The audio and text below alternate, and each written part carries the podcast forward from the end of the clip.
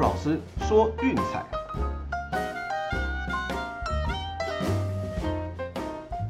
看球赛买运彩，老师教你前往拿白。大家好，我是骆老师，欢迎来到骆老师说运彩的节目。啊，昨天一场比赛呢，最后芝加哥白袜五比八不敌明尼苏达双城。哦，这场比赛确实啊，也如预期，就是先发投手 c i s 是压不住的，那最后也变成一场打击大战，队友确实也很挺他，追到剩一分差。哦，只可惜最后啊还是无力回天，那最后就是败下阵来。那可惜啦，前面没有把 Over 打爆是比较失算的地方。那没关系啦，一场比赛小打小闹就算了。哦，今天一样要很忙啦，三线作战。NBA 总冠军战，呃，MLB 例行赛，还有就是欧洲国家杯的四强战，马上就要开始啦。好，我们就一个一个来吧。好，NBA 总冠军战终于要开始了，密尔瓦基公路对凤凰城太阳。哦，主场的太阳让六分，大小开二一八点五。哦，那这场比赛我想其他东西都不用看了，我们的策略跟前面一样。啊，毕竟太阳前面是四比一淘汰掉快艇，到目前为止也有五天的休息了。哦，这个东西真的在职业运动场上就是这样，休息太久真的不是好事。哦，开场都需要花一点点时间来找手感的，所以我们其他东西都不用看，我们先推个第一节公路受让，那我们再来讲讲这场比赛。好，那这场比赛我会建议啦，策略上要早一点点下，因为那个 a n t o n Cooper 其实前面就有宣布了，如果有 Game Seven，他可能会上。好，那目前为止是没有了。所以他的状况目前并不是说一定不会上场，那有可能会在赛前突然觉得状况不错，然后就先发制造一些变数。那只要他上场的话，基本上这个盘分一定会下修，哦，可能变成让四点五之类的。对，那第一节的盘分肯定也会跟着被调整。所以我是认为说要买到比较好的盘分呢，嗯，其实早一点点出手会比较好的。对，那我们也知道，就是说公路毕竟是最后结束系列赛的，好，目前的手感肯定是比较热。这场比赛一开始的话，应该是比较有机会取得先机，好，或至少在第一节双方是打平的，好，所以我们先来一个第一节受让。那至于说策略呢，呃，我先讲一下，我们还是看好太阳能够在今年封王。哦，所以基本上除了第一场第一节之外，至于第一场比赛的全场，我是建议就放着看戏啦。哦，第一节打完就算了，先看看太阳就是手感找的如何，然后我们后面再来做决策。好，MLB 部分的呢，嗯，今天左看右看场次有点多哈，但大部分都不算太好搞，全部都看完了。那这一场我是觉得比较不错，推荐给大家。亚特兰大勇士对匹兹堡海盗，先发投手是 Ian Anderson 对 Chad Cool。我们先来看 Anderson 哦，Anderson 其实客场投的比主场还好哦，战绩是三胜三败，自责分率二点六六，而且有个有趣的特性就是客场队友的火力支援非常非常低，平均一场比赛队友只帮他打二点四分哦，这真的必须要靠他自己投的好才有机会赢球的。那至于说对战海盗的部分呢，哈，今年五月二十一，不知道大家有没有印象？在主场二十比一，那场他是六局无失分的好表现，也拿下了胜投。至于说扩的部分呢，其实他比较像就是那个他的队友 Tyler Anderson，另一个 Anderson 就是前一天先发的那一位。好，那他在主场的表现其实是相当出色的哦，不要小看他。张面战绩不好看，但是其实主客要切开来看，因为有蛮明显的落差。虽然样本数不多啦，目前只有三次在主场出赛哦，其他都很随被排到客场。但至少说有两场，最近两场都是优质先发，那而且近况来说，就是至少不会像开季这样连环爆哦。最近至少除了一场对酿酒人在客场爆掉之外，失分都压制在三以内。所以以勇士客场的打击表现来看，我想要突破他投球应该是不太容易的哦。至于说对战勇士的部分呢，嗯，就是二零一七年有过一次交手，这个仅供参考啦。那场是五局失掉两分自责分哦，最后是四比六输球。那我们刚刚讲的勇士客场的表现到底有什么问题呢？他们这季在客场的团队打击率只有两成一七哦，平均一场比赛得分只有三点九五，这个都是低到一个不敢相信的一个数字哦，这怎么回事？勇士这么强的打击在客场打得跟病猫一样，而且近期的攻击表现其实是严重的不稳定哦，最近十七场比赛呢，一场得分八，一场二十，哦，剩下都在四分或以下。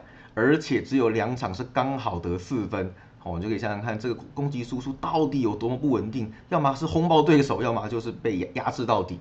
对，那所以我是认为说这场比赛如果大家有考虑勇士让分，嗯，记得三思而后行。哦，前面就是有提过这些东西，对让分其实是不太有利的。那海盗的话就正常发挥了，攻击本来就不是很强，你不能要求他什么东西。对，一场比赛能够打个两三分，OK 了，这个就阿弥陀佛偷笑了。对，但是我认为说以这场比赛的状况看来是比较有机会形成一场投手战的。好，那唯一要担心的就是 Chet Cool 的保送，嗯，有点太多了。我主场稍微好一点点呐，哦，只希望不要会炸开来就好。那我们来看一下趋势的部分哈，勇士最近九次面对右投手，呃，一大七小一平，啊，最近十一场客场开让分，就是两大八小一平，也就是说客场的攻击火力太弱了，都是靠投手压制来取胜，对，符合我们前面提过的那些呃状况。对，那至于说最近十一场比赛是三大七小一平，Anderson 本季七次客场先发一大六小。那海盗这部分呢，就是最近七次面对败绩球队一大四小两平哦，大就是昨天那场比赛而已。还有就是库尔最近四次面对败绩球队哦三小一平，基本上只要是状况不佳的对手，他都能够可以把他稳稳的压制。哦，那剩下队友当然也不用 期望太多火力支援的啦。对，所以我想这场比赛应该很有机会形成一场投手战，加上勇士的牛棚最近嗯状况其实还算可以啦，哦比开季的时候还要稳一些，所以我们推荐的是八点五小分。好，至于说欧洲国家杯的部分呢，四强战隆重登场啦，意大利对西班牙，嚯这么好看的组合，真的是熬夜爆肝都要看呐。那现在四强以后全部都回到温布利球场进行了，所以基本上只有英格兰是真正的主场。那对其他人来说都只是一个嗯中立的场地。好，那我们就来看一下这场刺激对决吧。那先看一下两队过去的交手记录哈，诶，其实还蛮频繁的哦。在一六一七年的那个世界杯外围赛，哦，那有一场是一比一踢平，另外一场是西班牙三比零获胜。至于说一六年的欧洲国家杯呢，意大利有二比零击败掉西班牙，好，大家不知道还有没有印象？那再接下来就是友谊赛的部分啦，就是一六年有一场一比一，一四年一场西班牙一比零，哦，大概这样给大家参考一下。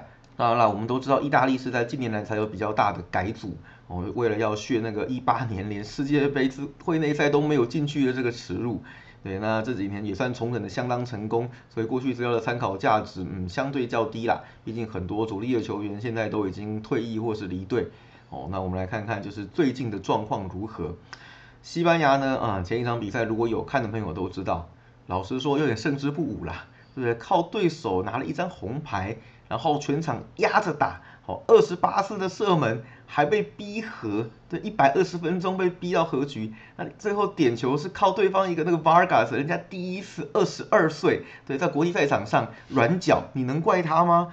对，西班牙这样赢的真的是一个嗯很不光彩啦，所以这也严重的暴露出他们攻击火力严重不足的问题，而且哈几场比赛下来，其实后防有出现过一些失误哦，这个可能会要他们命的。那反过来看意大利呢？哦，这个防守真的是堪称最强。你看到目前为止，他们在正规时间的运动战失球是零，哦，失掉了两球，一个是延长赛，啊，另一个是点球，哦，所以在正规时间他们基本上是没有掉过球的。那个防守基本上都是球到人到，对，把把你所有的切入的角度和传球路线都给封死，对，没有说说像西班牙一样，偶尔还会出现几个，嗯，就是比较要命的失误。所以我想防守这个部分还是意大利最大最大的优势，而且他们的进攻端是比西班牙还要好一些些的哦。这个大家可能没有办法想象了，过去的意大利真的不是这样踢球的，对。但是可以想到这批年轻的阵容，嗯，真的不错。那反正防守就交给老人家来做，那前面的年轻人尽管冲锋陷阵吧。那这场比赛我们还是看好，就是整体来说表现比较稳健的意大利能够赢球挺进冠军战。哦，那所以我们的推荐是意大利让零球。好，最后来总结一下今天的推荐吧。NBA 总冠军战啊，公路第一节受让二点五，MLB 勇士对海盗八点五小，欧洲国家杯四强，意大利让零球。好，都记下来了吗？好，那跟大家提示一下比赛的时间哈，意大利这场比赛是在凌晨三点，那海盗的比赛是在早上七点，NBA 则是在早上九点。所以说各位如果要看球的话，嗯，作息可能要自行掌控一下了哈。明天是没有任何早场的比赛，嗯，记得干要撑住哦。好了，那今天的节目就到这边告一个段落。喜欢记得订阅、分享，并到我们的粉丝团按个赞哦。我是陆老师，我们明天见，拜拜。